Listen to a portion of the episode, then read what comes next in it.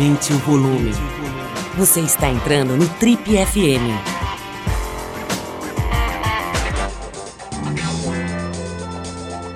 Oi, eu sou o Paulo Lima e você está acompanhando a versão podcast do Trip FM.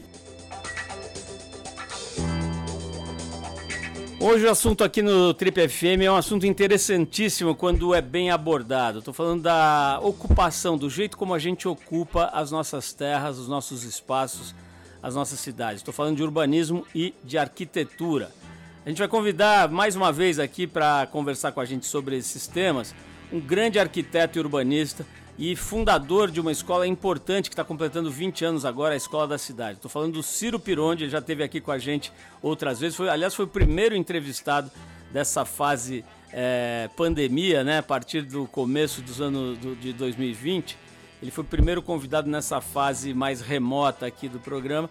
E é alguém com quem a gente gosta muito de trocar ideia. Ele tem uma forma de pensar muito própria, muito original e depois de ter trabalhado muitos anos com grandes figuras como Oscar Niemeyer, Paulo Mendes da Rocha, e de ter o próprio escritório fazendo coisas belíssimas, ele resolveu mergulhar no ensino, né, formando com outros colegas arquitetos a Escola da Cidade, que está completando agora 20 anos. Ele vem falar com a gente sobre isso, né, sobre a forma como o Brasil trata os seus espaços, ocupa os seus espaços. A gente viu essa tragédia do litoral recentemente, a gente fez até um especial aqui sobre isso. E a gente chega à conclusão, né, conforme vai analisando o problema, que tem muito mais a ver com descaso, com pouca inteligência na gestão dos espaços, na gestão dos, das pessoas, né, do, da sociedade mesmo, do que propriamente com a chuva, né, com o fenômeno climático por si. Mas enfim, hoje o papo é então com Ciro Pironde, esse grande pensador do Brasil, um sujeito, antes de mais nada, muito divertido, muito inteligente, com quem a gente vai trocar uma ideia agora sobre esses temas. Vamos lá.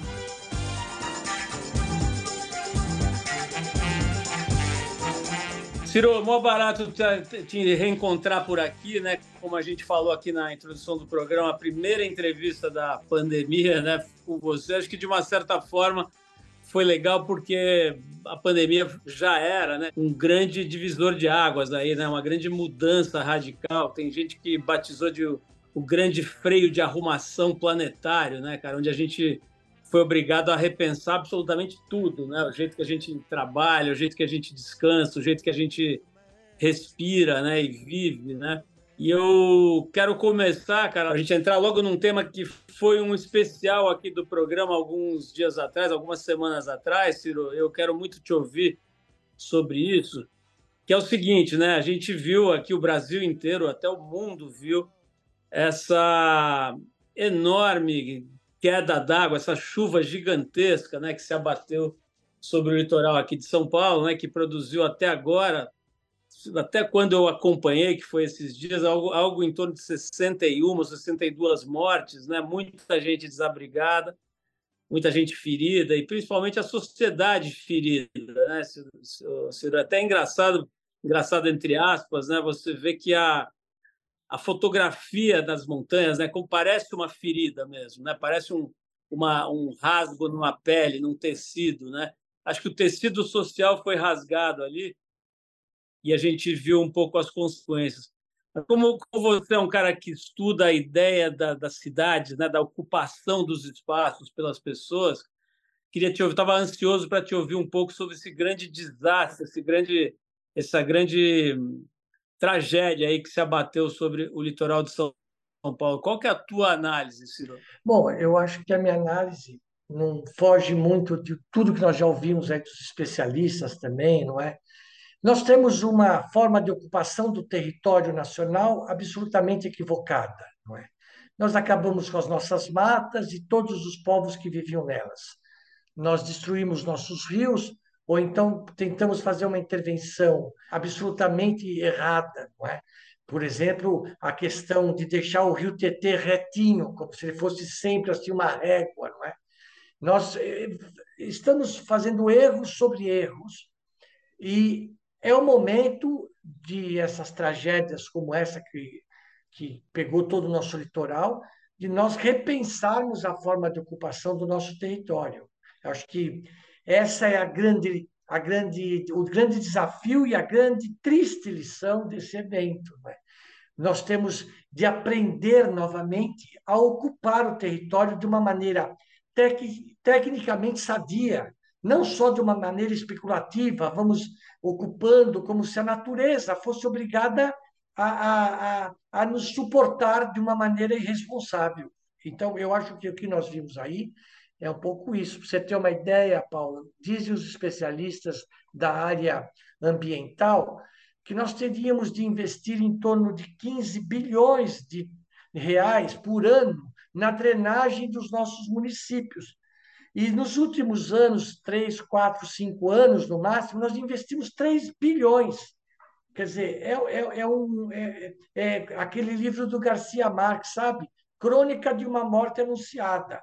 A gente teremos outras.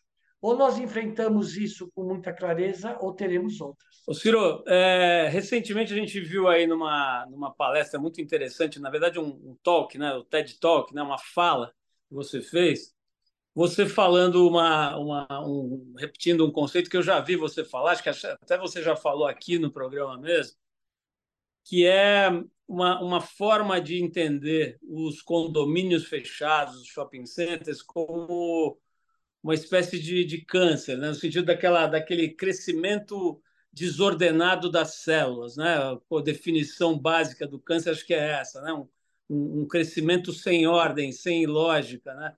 Me fala um pouco sobre isso, Ciro. Qual que é essa visão? Assim? O que, que é, na tua forma de olhar, o que está acontecendo quando as pessoas imaginam que vão morar num prédio que fica dentro de um shopping, então elas se sentem autossuficientes porque elas vão na academia, depois passam no supermercado, depois elas vão dormir alegres e felizes. O que está por trás dessa ideia? Bom, primeiro está por trás dessa ideia a noção de uma é, anticidade. Se nós pensarmos na cidade contemporânea que nós imaginamos que seria a mais fraterna, mais justa, esse tipo de, de condomínio, eles são a anticidade. Nós voltamos ao passado quase medieval, já se disse muito sobre isso, né? Nós chegamos ao extremo agora de alguns condomínios desses shoppings, a pessoa só chega de automóvel. Quer dizer, então, são, é, é, é realmente uma visão é, muito frágil sobre o porquê nós inventamos as cidades. Nós inventamos as cidades para ser aquele lugar da confluência de muitos horizontes, não de um só. A cidade é um lugar onde os horizontes diversos se, é, se confluem, que eles vão ao, ao encontro do outro, diverso, e não de separação. Então, sob o aspecto é, social, humano, é a anticidade. Sob o aspecto econômico, em algumas cidades de até 500 mil habitantes, está provado economicamente que o shopping center se constitui num grande sorvedor ele suga a economia da cidade, acabando com os centros históricos, onde as pessoas caminhavam e faziam sua compra, encontravam um amigo. Eles acabam sugando essa economia e fazendo com que os centros históricos dessa cidade passem a ser lugares quase que abandonados ou da marginalidade. Isso acontece em muitas cidades brasileiras, não é? Então, quando eu faço essa crítica, as pessoas interpretam muitas vezes que eu sou contra o shopping center. Não é contra, é que ele não constitui um lugar de paz e de equilíbrio para as cidades. Ele, ele constitui-se um lugar de segregação. Ele é um espaço que não é nem público e nem privado. Ele é um espaço que você entra ou você não entra de acordo com as circunstâncias da, da, da, da segurança daquele lugar. Não é um lugar que você pode caminhar de uma maneira tranquila, da cidade para ele. Então, ele é uma anticidade, na verdade. É nesse sentido que eu acho que nós vamos ter de repensar. E como normalmente eles são muito feios, eu faço sempre uma brincadeira dizendo que esses lugares fechados assim, nem boas ruínas darão. Daqui a mil anos, mais ou menos, serão lugares com ruínas muito feias. Ô Ciro, talvez a gente não tenha que esperar tanto. Nos Estados Unidos já existe uma crise do mercado de shopping centers e a gente já vê os esqueletos desses shoppings em alguns lugares. Mas, mas eu, queria fazer, eu queria fazer um paralelo entre a primeira e a segunda pergunta, né? pegando aí é, o que você estava dizendo da anticidade. Né? É, tem um aspecto, eu estava conversando agora com uma das pessoas que está lá no, na linha de frente da, vamos dizer assim, da, da, da lida com os problemas dessa, dessa chuva, dessa tempestade lá do litoral. Né? Eu estava falando para ele que tem um aspecto que eu não estou vendo ser falado. Falou-se muito, inclusive aqui no programa mesmo, sobre alguma coisa que me parece evidente, né, que é a ocupação pelas famílias mais abastadas daquela faixa de litoral. Isso atraiu uma mão de obra para construir as casas, depois para servir as casas. E essa mão de obra foi, como sempre, tratada de uma forma menos inteligente, menos, vamos dizer assim, é, agregadora. Né? Então, eles foram jogados ali à própria sorte e foram se instalando da maneira que deu nas encostas dos morros. Tudo isso foi, foi bastante falado. Mas tem um ponto que eu acho que aparece pouco na discussão, que é a ideia que me, me, me ocorreu agora de batizar da antipraia. Né? Quer dizer, qual é a lógica da praia em lugares em que, em que existe uma população, né? que a população se encontre na praia. Né? Essa é a ideia, né? da praia como um ambiente democrático, livre, em que você encontra o gordo, o magro, o pobre, o rico, a mulher, o homem, as crianças e os bichos, enfim, tudo que cabe numa, num agrupamento social. Né? E o que a gente viu também, tem visto acontecer nas praias aqui de São Paulo, e acho que de boa parte do Brasil, inclusive, é as praias se tornando também é, espaço de segregação, né? Existem praias, inclusive, que você tem dificuldade de acesso, porque você precisa ser de um condomínio, você precisa ter um determinado tipo de carro e tal para poder chegar. Tem praias aqui no Guarujá mesmo que você só pode chegar sendo de um condomínio ou recebendo uma autorização desse condomínio. É, eu queria que você falasse um pouco sobre isso, quer dizer, qual a função da praia? Eu me lembro de ter visto o, ter ouvido do, do Oscar Niemeyer, que você tanto conheceu e interagiu, que ele esperava não viver o suficiente para ver as praias com grades e cadeados. Né? O dia que as praias fossem gradeadas, ele, ele gostaria de não ver isso. Acho que estamos chegando perto disso, né, Ciro? É, eu acho que é uma sociedade extremamente egoísta, não é, Paulo? A dimensão tem de mudar o paradigma da condição humana mesmo, né? Nós temos de começar a pensar que quando daqui nós chegamos, tudo isso já existia. Portanto, o solo, ele é dado, ele não foi construído. O espaço aéreo, digamos, a pessoa construiu, tal, mas o solo estava aí. Então, as praias estavam aí, a, o, a mata estava aí. Nós temos de vencer essa ideia de uma sociedade segregada para uma sociedade comunitária mesmo, uma sociedade que tem essa dimensão de, de, do encontro, da, do prazer, da felicidade de ver o outro, mesmo que diverso da gente, junto. Então, essa, essa condição, que pode parecer uma condição romântica, na verdade não é. É a única condição, no meu entender, de nós sairmos dessa rota de colisão que todas as cidades, a ocupação dos territórios é, se encontram.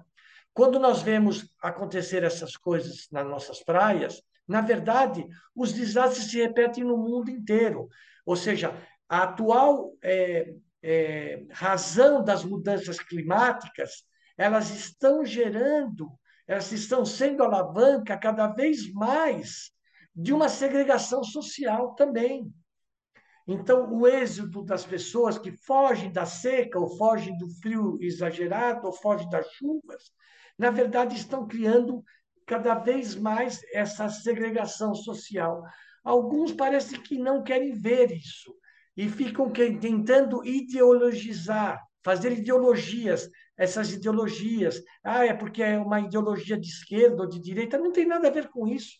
Tem a ver com uma conscientização da construção de uma sociedade planetária que se autossustente, uma sociedade que seja capaz de se equilibrar, e todos viverem com o um mínimo de dignidade. Então, quando nós falamos da ocupação, como arquitetos e urbanistas, da ocupação do solo, do território, nós estamos falando dessa dimensão política, não partidária, política de ocupação do território nacional.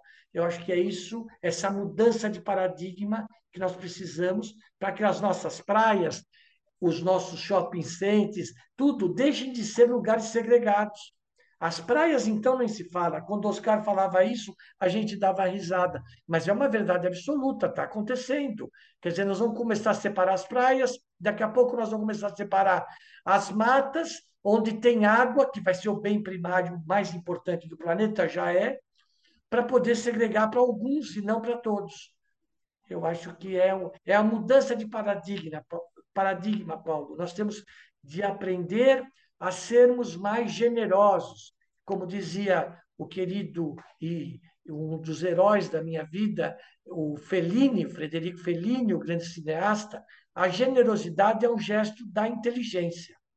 Nós precisamos aprender a ser um pouco mais inteligentes. Ô, Ciro, recentemente a gente entrevistou aqui um alguém que dedicou a vida inteira, né, o João Paulo Capobianco, a vida inteira a, a, prestar atenção no meio ambiente, nas questões ambientais, tal. E ele me trouxe aqui uma posição que me deixou um pouco triste. É, ele acha que já passou do ponto de retorno, quer dizer, já foi, o mundo já está no brejo, não tem mais volta, apesar dele estar trabalhando nesse momento até como secretário executivo no Ministério lá da, da, da, Marina Silva, né, do Meio Ambiente, mas ele falou isso, falou, olha, apesar de eu continuar trabalhando arduamente, eu acho que a gente já está eh, no brejo. Imaginando que, a gente, que ele possa estar errado, e eu vou tentar aqui é, ficar no, no, no, nessa hipótese, né, da, do, né, ou pelo menos nessa utopia de achar que as coisas podem melhorar, é, você, junto com outros é, arquitetos e urbanistas, etc., fundou uma escola, né? Quer dizer, você acredita naquele cantochão de que só a educação é capaz de mudar esse mundo, né? Então, assim, eu queria te ouvir um pouco, cara. Agora que, que a Escola da Cidade está completando 20 anos, né? Está lançando um livro para comemorar isso e uma série de outros acontecimentos. Conta um pouquinho, Ciro. Você é, você é um ingênuo, você acredita em utopias, você está completamente louco ou é realmente a educação a única saída? Bom, eu acredito em utopias, não é? Utopias que têm como pano de fundo a realidade para a gente projetar esse futuro. Eu sou um pouco, eu adoro o, aquele, o que você, eu sei que você também gosta muito do Siddhartha Ribeiro. Ele fala do sonho manifesto, quer dizer, nós temos que ter um sonho manifesto. Nós temos de acreditar que é possível mudar. Eu acho que a educação é uma dessas alavancas. Eu não acho que seja a única, mas ela é uma alavanca muito importante. A educação junto com a cultura, não separada, porque o que as pessoas fizeram ao longo do tempo, principalmente aqueles que quiseram dominar, foi separar educação de cultura. E aí gerou uma dominação. Você fala, ah, o cara é educado, ele sabe ler, escrever, mas ele não tem cultura nenhuma, ele não consegue associar lé com cré. Aí fica difícil.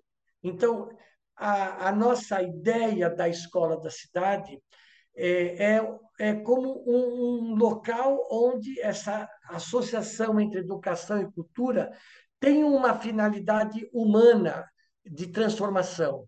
Né? Foi por isso que nós fundamos a escola. Não precisava fazer mais uma escola. Nós temos já muitas escolas de arquitetura no país, comparativamente a outros países não é? Nós temos um, um mundo muitas vezes muito mais infinitamente maior do que países como o Japão, ou Alemanha, ou Canadá e mesmo os Estados Unidos. O nosso número de escolas de arquitetura ultrapassa hoje mais de 500 escolas. Então não precisaria fazer mais uma. Nós fizemos essa como uma, uma com essa utopia de que ela, na sua forma de gestão, que é uma gestão compartilhada, a escola da cidade é uma inteligência coletiva, ela não é uma coisa de uma pessoa.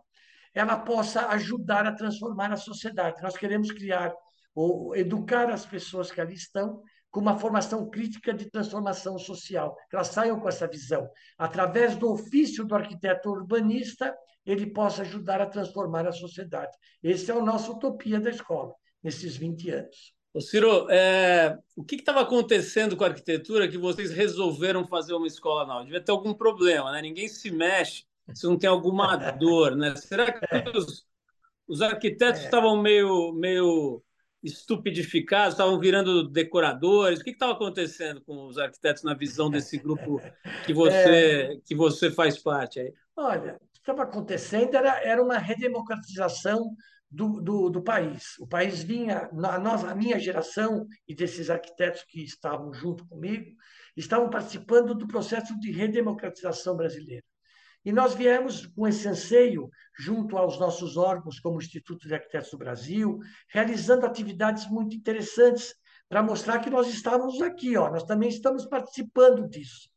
De, achávamos e achamos que os arquitetos têm uma contribuição importante a dar sobre a questão da construção do país. Então, como nós falamos antes, a ocupação dos territórios e tudo mais. Então, nós vínhamos nessa luta já, junto aos nossos mestres, não é? que estavam do nosso lado. O, o Artigas, o Paulo Mendes, o Fábio Penteado, a Lina Bobardi, o Oscar Niemeyer, o Lúcio Costa, eles estavam todos vivos. E nós nos aproximamos muito deles. E Então, a escola nasce deste momento, era um momento muito especial.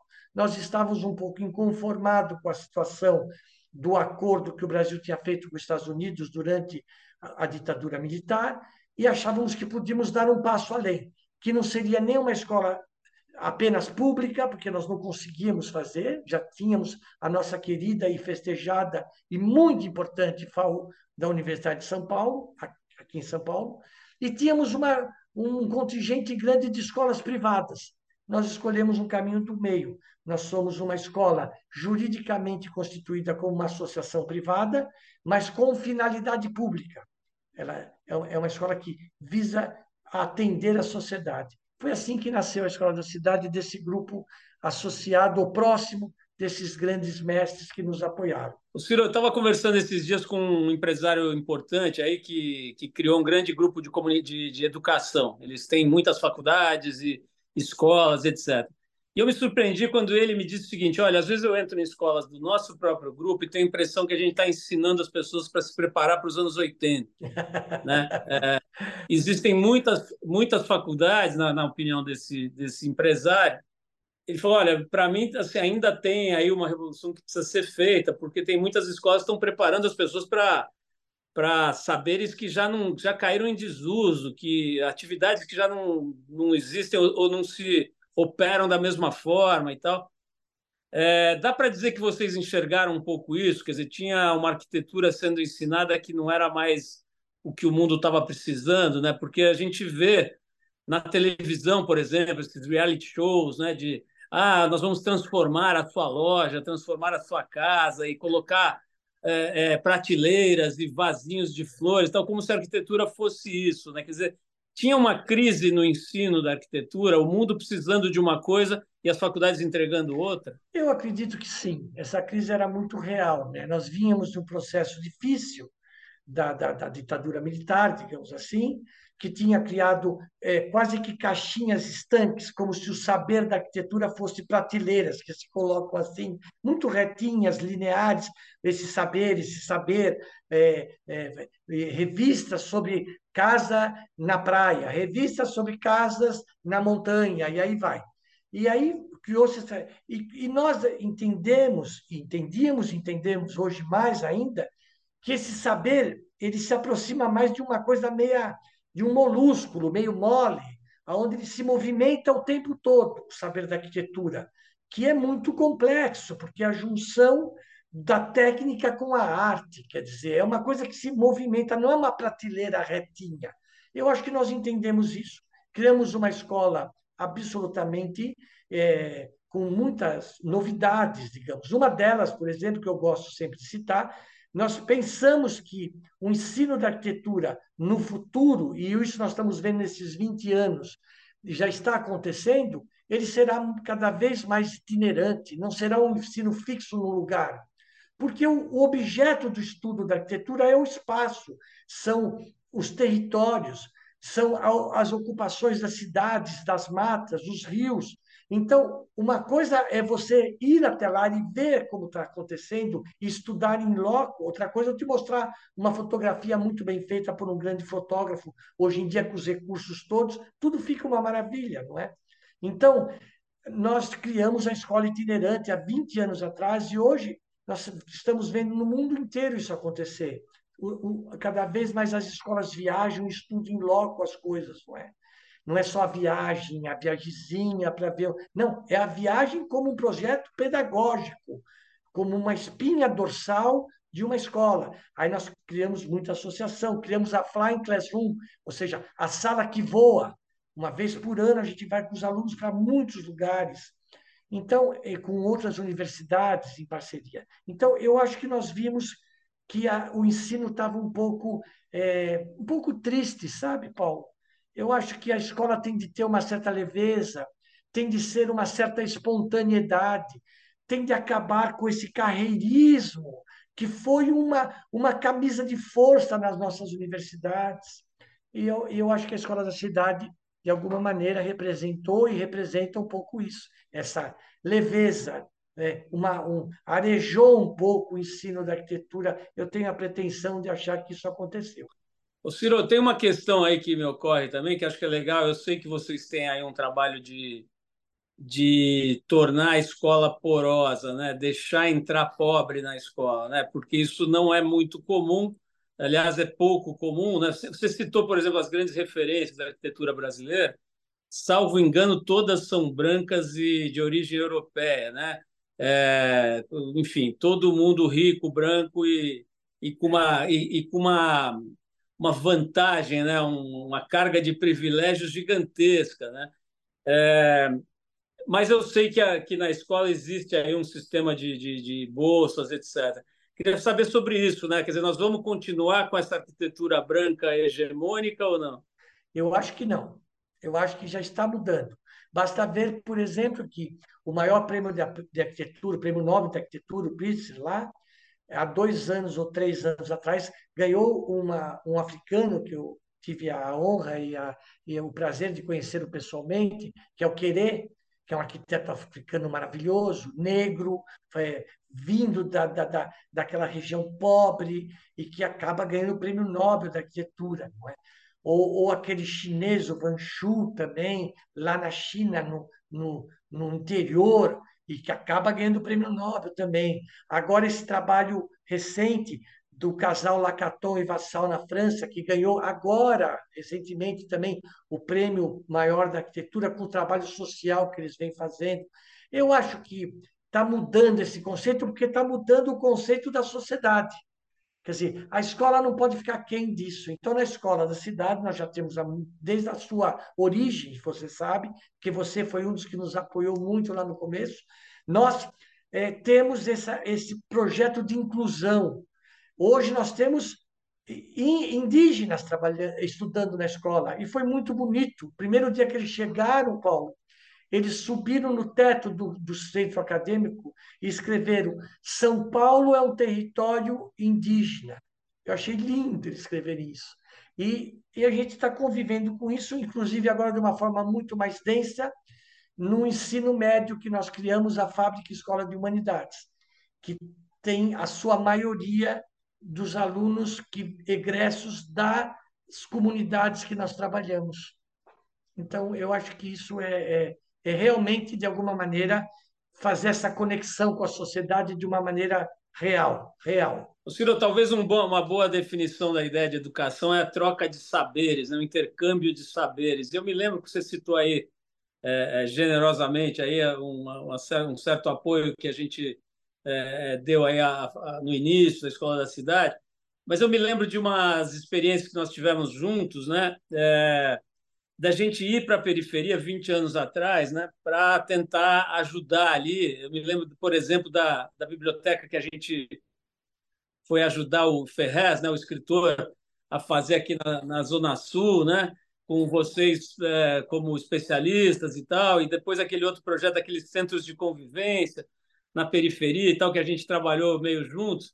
Eu me lembro da importância e, e da, da ignorância assim da gente sobre a cultura e o ambiente da periferia, né? Pelo eu, eu posso falar em meu nome, né? O quanto a gente desconhecia aquela realidade, né? E, e nessa postura assim quase arrogante de Salvador Branco, não, deixa que a gente resolve, né? E quando você chega lá, você descobre que o buraco é literalmente mais embaixo. Ah, eu queria te fazer uma provocação aqui, que é a seguinte, né? Você falou sobre os grandes arquitetos brasileiros, ou, por exemplo, o Paulo Mendes da Rocha, né, considerado um gênio da arquitetura mundial, ganhou o prêmio Pritzker, era uma figura assim, acima do bem e do mal. E eu me lembro de ter tido a honra de conversar com ele algumas vezes. Ele era um grande defensor da verticalização, né? dos edifícios, dos prédios, da ideia de utilizar o espaço urbano com o prédio, com o edifício, com as pessoas morando umas em cima, da, em cima das outras. Né? que de fato é um modelo que é bastante, é, vamos dizer assim, aplicado no mundo, no Ocidente, no Oriente também. Mas você falou da cultura indígena, por exemplo, né? E a gente é, entrevistou aqui na, durante a pandemia, uma das grandes entrevistas que eu tive o prazer de fazer aqui durante esse período foi com Ailton Krenak, né? Que você conhece bem. Acho que acho que a gente pode dizer que é um dos grandes pensadores do Brasil hoje, né? Hoje não, há décadas que ele está pensando o Brasil, mas é muito interessante porque ele pensa o Brasil a partir de uma outra um outro referencial, né, bem diferente do nosso que estudamos aqui na universidade, que enfim que temos essa origem é, é, branca, europeia, blá, blá, blá. E ele falou uma coisa, Ciro, é, eu falei para ele sobre essa tese do Paulo Mendes e tal, né, de, de dar verticalização como uma solução para a ocupação dos espaços e tal. E a visão dele me surpreendeu bastante, como quase sempre a visão do Krenak é, surpreende. Eu queria que você ouvisse o comentário dele a essa ideia da verticalização, para que depois você possa me dizer a sua opinião. Vamos ouvir? Tem muita gente que adora viver encaixotado nas cidades. Agora, eu acho muito interessante que uma das características da cidade é a coisa vertical, né? Então, fica um prédio enorme, um monte de gente um em cima do outro, sem contato, sem, sem relações, porque as pessoas moram naqueles caixotes. Aliás, eles dão descarga um em cima do outro, do vigésimo andar da descarga no do décimo, até lá no chão. É muito divertido você viver num lugar desse com as pessoas cagando na sua cabeça e dando descarga deve ser uma qualidade de vida muito interessante que esse camarada aí que fez a defesa da cidade é, curte.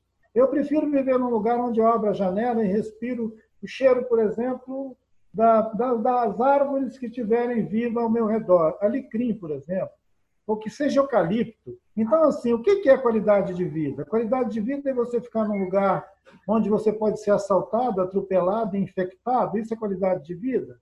Para mim, isso é doença mesmo. É a doença urbana. Tem muita gente que vive das, uma síndrome da doença urbana. Ele acha que se ele sair da cidade, ele vai morrer. Então, boa sorte para quem quer ficar em cidade. Eu estou fora. Nas nossas aldeias, a gente não estimula a concentração.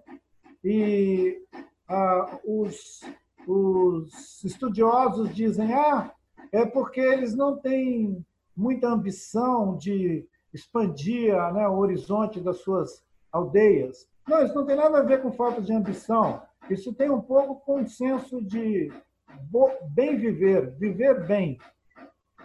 E viver bem não é ter coisas.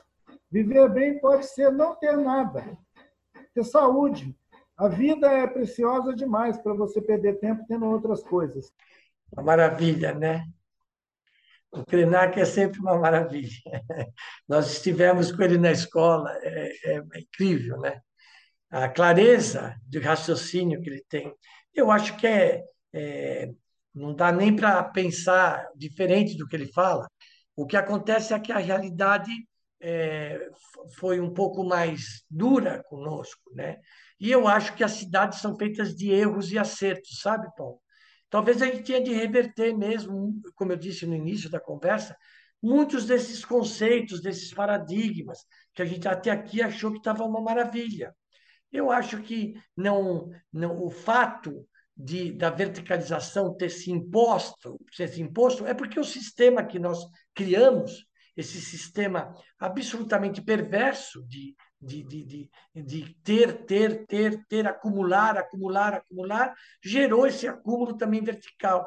Eu sempre gosto de lembrar um, um texto antigo que eu escrevi sobre a ideia de que o, o, a ideia da verticalização ela pode significar só uma posse.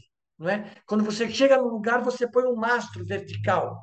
Enquanto que a ideia horizontal é a ideia do amor. Você está sempre no sentido afetivo quando você está na horizontal. Né? Então, associando um pouco aí essa coisa do, do Krenak tão bacana, eu acho que nós temos que encontrar um caminho harmonioso para isso. Não dá para negar que nós fizemos uma sociedade como nós pudemos. Está aí essas cidades.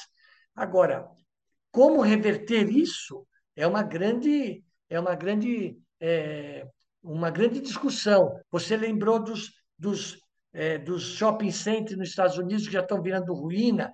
Nos Estados Unidos nós tivemos cidades que viraram ruína, que não valiam mais nada. É, comprava-se lá por qualquer 10 dólares, você comprava uma mansão. Eu estou exagerando, mas era mais ou menos assim. Ou seja, nós temos de perceber que não deu certo. Nós ainda não soubemos fazer, entre aspas, os nossos abrigos para viver com essa dimensão que o Krenak fala, onde a gente pudesse abrir uma janela e cheirar o alecrim e tal. Não é romantismo, nem é voltar ao passado, não é uma visão bucólica da existência, é uma visão real. Nós precisamos reverter alguns caminhos. Como eu disse lá no começo, o Krenak também fala sempre isso. Nós não soubemos, nós destruímos tudo que está à nossa volta. O Siddhartha, que eu já citei, ele, é ele fala claramente que nós teremos no máximo 40 anos para reverter esse, esse, esse, essa rota que nós estamos. Eu acho que eu tenho esperança que nós vamos reverter. O Ciro, uma das ferramentas de educação para o bem e para o mal aqui no Brasil tem sido a televisão, né? há décadas. Né? É, em alguns casos, prestam serviços importantes. Né? Eu estava vendo, por exemplo, essa série, estava mencionando aqui, já mencionei algumas vezes, essa série Sob Pressão, né, que mostra a realidade dos hospitais populares, por exemplo, presta um serviço gigante de educação, de conscientização. Poderia dar mais 200 exemplos e poderia dar 300 exemplos de deseducação, de desinformação e de burrice é, é, estratosférica. Mas eu queria que você falasse um pouco sobre a chegada da arquitetura na televisão, né, como entretenimento. Eu, eu mencionei aqui passando uma das perguntas, os reality shows de transformação de casas, né? Eu vou fazer o seu quarto ficar muito mais legal, com soluções baratas, ou mesmo esse, esses programas mais pretensamente chiques, né? Que mostram casas de artistas na Serra Carioca ou em Angra dos Reis e tal. Como é que está como é que tá a arquitetura na televisão, na sua Está muito frágil. A arquitetura na televisão ainda está de uma fragilidade é, com raríssimas exceções, muito grande, não é? Porque a cultura arquitetônica no país ainda é muito frágil. É, o Oscar Niemeyer falava isso, já que nós citamos ele, ele falava sempre isso, e hoje só eu começo a entender o que ele falou tantas vezes para nós. É, é, ninguém sabe direito para que serve o arquiteto na sociedade. Nós viramos ou decora, decorador de, de luxo, não é como se a arquitetura fosse uma moda e principalmente uma moda elegante. Quer dizer, quando a arquitetura vira moda, ainda moda elegante, ela deixa, ela perde totalmente a sua principal é, razão, que é a construção, ajudar a construir os abrigos humanos a, e com beleza, não é? Com beleza real. Não estou falando beleza de, de moda, de, de decoração. Estou falando de beleza real, a luz corretamente entrando nos espaços, a ventilação correta, a proporção dos volumes. Então, a arquitetura na televisão está ainda muito frágil, no meu entender, porque a cultura arquitetônica no país é frágil. O Lúcio Costa, outro gênio, na minha opinião, talvez para mim o arquiteto mais importante do século XX no nosso país, ele falava sempre: é, nós temos muita construção e pouca arquitetura no Brasil. Então, o que aconteceu na televisão, está acontecendo, é que se divulga muito, muita construção e, e, infelizmente, ainda pouca noção sobre os reais objetos do ofício do arquiteto urbanista na sociedade. Nós somos um prestador de serviço à sociedade, Paulo, nada mais que isso. Nós não somos figuras para sermos, é, como dizer, estamos em destaque o tempo todo. Nós somos para uma sociedade é muito melhor um bom padeiro que um mau arquiteto. Ciro, outro dia eu presenciei o diálogo entre dois jovenzinhos de 12 anos de idade e um virou para o outro e falou assim: por que, que você não vira professor? Eles estavam saindo da escola. E esse, e esse virou para aquele que perguntou e disse assim: por que ninguém liga e não ganha dinheiro? Com aquela dureza e aquele realismo fantasmagórico das crianças, né? É... Assustador, acachapante.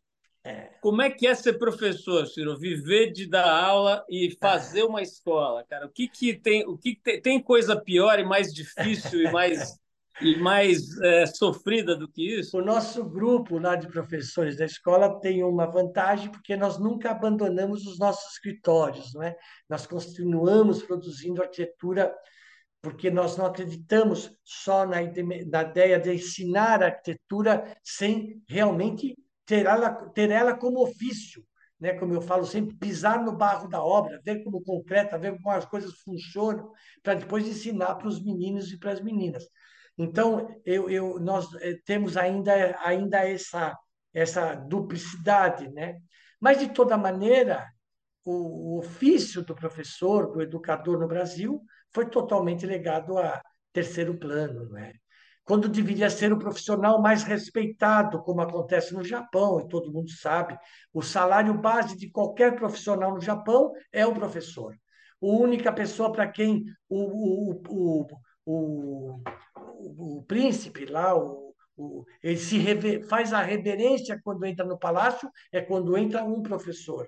Nós aqui deixamos os professores à míngua, não dá nosso grande sonho, nós temos uma utopia na Escola da Cidade, pagar maravilhosamente bem nossos professores. Ainda não conseguimos nesses 20 anos, mas continuamos com essa utopia, é, porque é, é, é realmente como você falou. E isso reflete na sociedade, porque a educação reflete diretamente na sociedade.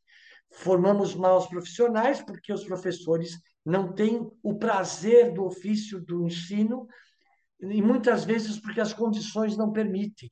O cara precisa sair de uma escola na outra, andar de uma escola na outra o tempo todo, o dia inteiro, para poder sobreviver. Aí fica difícil, fica muito difícil. Ciro, algumas semanas atrás a gente publicou na, nas redes sociais, no Instagram da Trip, para ser mais preciso, aquela casa na, numa, numa comunidade, numa favela do Rio de Janeiro, né, que recebeu um prêmio, aparentemente um prêmio importante, internacional né, de arquitetura, por ter sido uma, uma, um projeto muito criativo e que usava materiais acessíveis e que criou ali uma, uma residência mais, mais gostosa, mais aprazível, mais ventilada, mais tudo ali no, no, numa, numa, numa comunidade lá no Morro Carioca, né? Isso, logo depois, a imprensa deu com muito destaque, né? Muito, eu vi, na, acho que, se não me engano, no Jornal Nacional, e tudo mais, e as equipes de jornalismo foram lá. O, vamos dizer assim, o Brasil ficou por alguns minutos maravilhado com aquela história. Como é que você e a escola que você representa viram esse, um episódio como esse? Assim, é positivo? Tem um lado negativo? Não, eu acho que ele é positivo sob o aspecto de que demonstra a função social da arquitetura, não é? Quando o arquiteto é chamado e tem condições como este arquiteto teve de realizar, ele fez um trabalho que é reconhecido como um trabalho de muito valor. Isso eu acho muito positivo. O que nós não podemos é glamorizar o aspecto da favela, que isso também é uma coisa muito ruim. Eu nunca esqueço que quando nós estávamos fazendo, Rubio Otero, a Nária Morim e eu, o plano diretor de Paraisópolis, nós trabalhamos muito lá. E aí, um dia, numa assembleia, nós fomos apresentar o nosso plano urbanístico para que os carros não chegassem na porta das casas, que tivesse estacionamentos verticais antes, tal, porque as ruas de Paraisópolis são muito estreitas, tal. Um senhor muito digno, que estava lá na assembleia, um senhor já de cabelo branco, é, preto, ele levantou com todo respeito, levantou a mão e falou: Arquiteto, você está me dizendo então, eu trabalhei minha vida inteira para ter meu carrinho para chegar na porta da minha casa. Porque eu sempre tomei chuva vindo de ônibus, não sei de onde, do trem. Agora que eu tenho meu carrinho, você diz que eu não posso mais chegar na porta da minha casa? Eu nunca esqueci essa história. Foi um ensinamento para a gente imenso. Né? A gente enrolou os desenhos e foi para casa pensar outra vez. Nós não podemos glamorizar com arquitetura um problema social imenso que é a favela. Nós temos, sim, de interpretá-la em conjunto com eles para saber a sua real realidade. Eu acho que, que essa casa desse nosso querido arquiteto fez foi interpretar com clareza o que ele podia, com a técnica dele, com o saber dele, junto com aquela comunidade, o que eles queriam. Ele interpretou o sonho deles, não é? E fez. Então, nesse sentido, eu acho muito positivo, tomando sempre esse cuidado para isso não trans, se transformar numa glamorização da, da miséria, o que não é bom. Ciro, o, é, eu vejo os educadores hoje, de qualquer faixa etária, de qualquer classe social, é, com, vivendo uma, uma situação muito difícil, né? que é como tornar interessante o conteúdo, é, tendo como concorrente é, o mundo digital. Né? É, as crianças, por exemplo, é muito difícil que você consiga elas, que elas é, tenham prazer e uma, uma, umas descobertas num livro, por exemplo, impresso, quando elas têm nas mãos máquinas de gerar é, estímulos quase irresistíveis, né? com 3D, com efeitos, com inteligências artificiais, não artificiais e tal. Então, eu vejo os educadores hoje com muita dificuldade de tornar sensual o trabalho deles, no, no melhor sentido da palavra, né? no sentido mais amplo da palavra.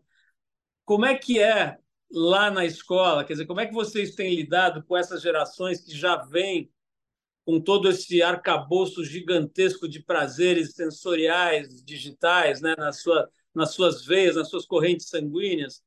Como é que faz para um cara desse sentar numa prancheta ali, olhar para uma régua e um compasso e achar aquilo interessante? Bom, é, é um grande desafio, Paulo. É realmente um grande desafio. Mas a gente mantém o ideal, digamos, de, de, de reconhecer, tentar fazer eles reconhecerem que as mãos pensam, que você pode pegar nas coisas e transformar a matéria em alguma coisa que te dê prazer, não é? Esse, eu acho, tem sido o nosso grande desafio. E nós temos feito eles usarem muito ainda as mãos, fazendo modelos, o que a gente chama normalmente de maquetes, de estudo, cortando papéis, madeiras, usando. Nós criamos uma fábrica onde eles podem ir lá experimentar, cortar, serrar um, um, um aço, uma madeira, criar eh, objetos que eles mesmos produzam. E isso tem dado resultados incríveis, né? Porque eles, quando eles reaprendem esse prazer, que é muito difícil, porque eles vêm já com prazer embutido só do digital. Mas quando eles reaprendem esse prazer, eles percebem que só vai contribuir mais para o digital outra vez. Porque o menino que sabe desenhar, tem a mão livre para desenhar a mão e numa prancheta com uma régua no máximo paralela e fazer os croquis, as sombras. Quando ele vai para o computador, ele consegue maravilhas, porque aí aquela ferramenta passa a ser um instrumento do seu raciocínio e não o inverso. Porque quando ele chega, ele acha que o, o raciocínio está no, na ferramenta e não nele. Ô Ciro, agora que você e o grupo que, do qual você faz parte olham para trás e já tem uma obra de 20 anos, né, tem uma história, o que, que foi? Se você, não sei se você consegue é, resumir para mim ou fazer esse nível de, de síntese, né? Mas me conta assim, o pior de fazer uma escola, a maior dificuldade e a maior alegria? Você consegue me responder isso? Eu acho que sim. A maior dificuldade é vencer os egos. Não é? Principalmente nós, arquitetos, normalmente temos um ego maior que a nossa sombra. Nós fazemos uma casa, saímos na revista, ganhamos um prêmio, já achamos que nós estamos transformando a sociedade.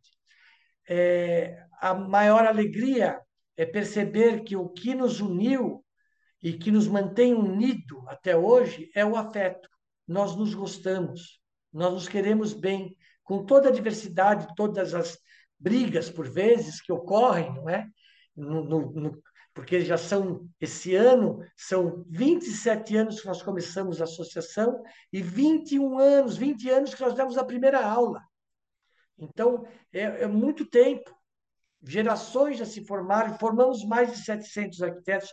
Dia 1 de abril, agora, nós lançamos o livro, estão todos convidados. Já estou fazendo aqui uma publicidade para ir lá na escola, não é?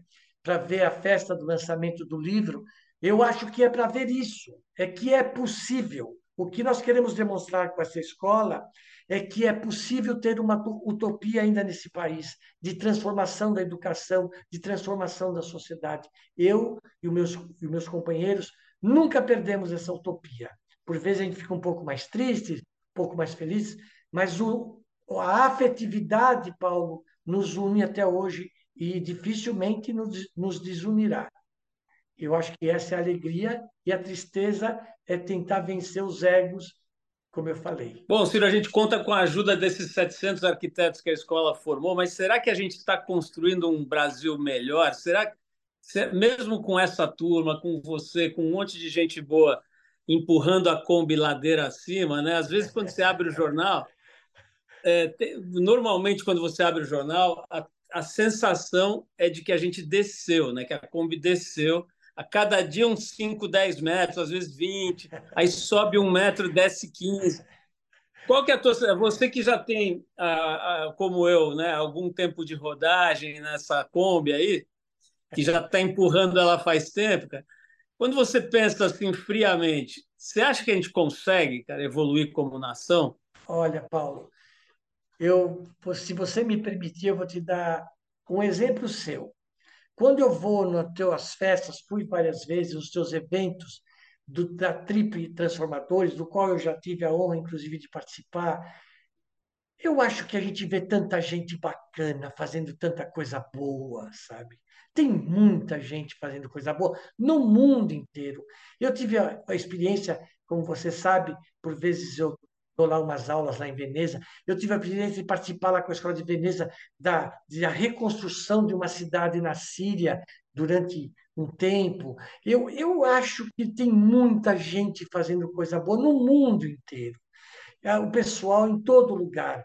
Eu luto para que a arquitetura seja um direito humano, não seja uma coisa separada dos direitos humanos.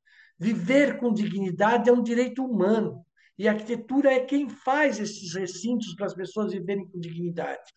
Portanto, é, eu, eu sou. Dizem que os otimistas são as pessoas mal informadas, né? Talvez eu seja mal informado, mas eu tenho um otimismo com esse país que você não imagina. Nós temos tudo. Nós temos montanhas, matas, florestas, povos maravilhosos. É, temos o samba, nós temos a música, que encanta o mundo inteiro. A nossa, como diz o Caetano, né? O Brasil tem um ouvido que não é normal.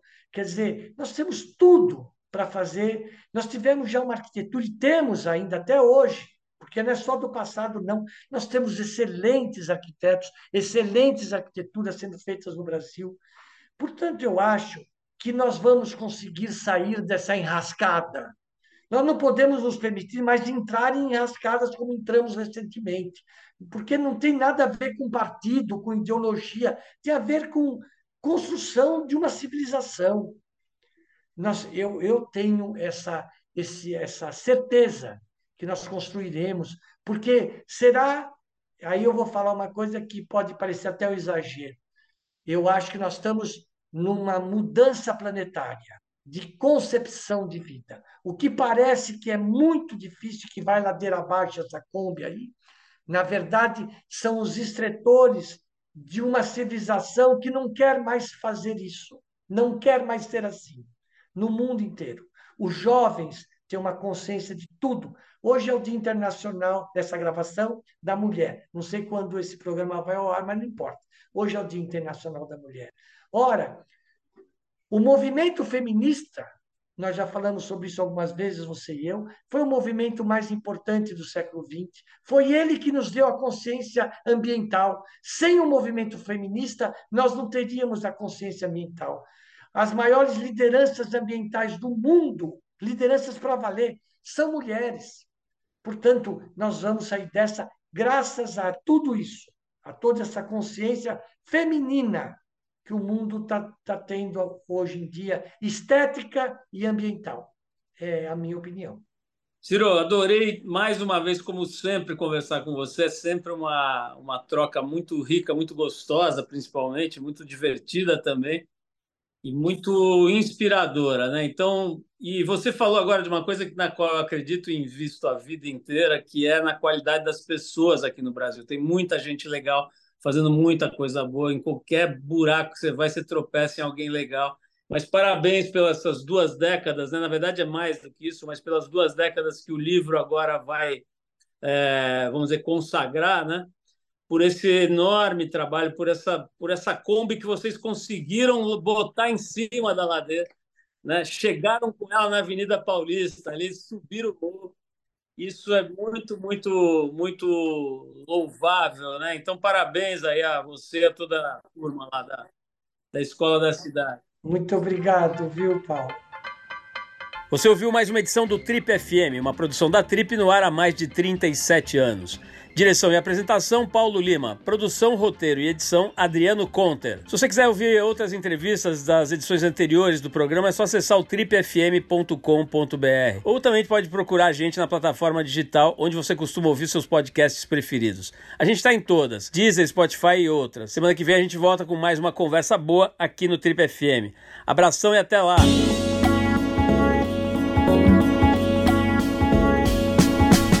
Você ouviu Trip FM.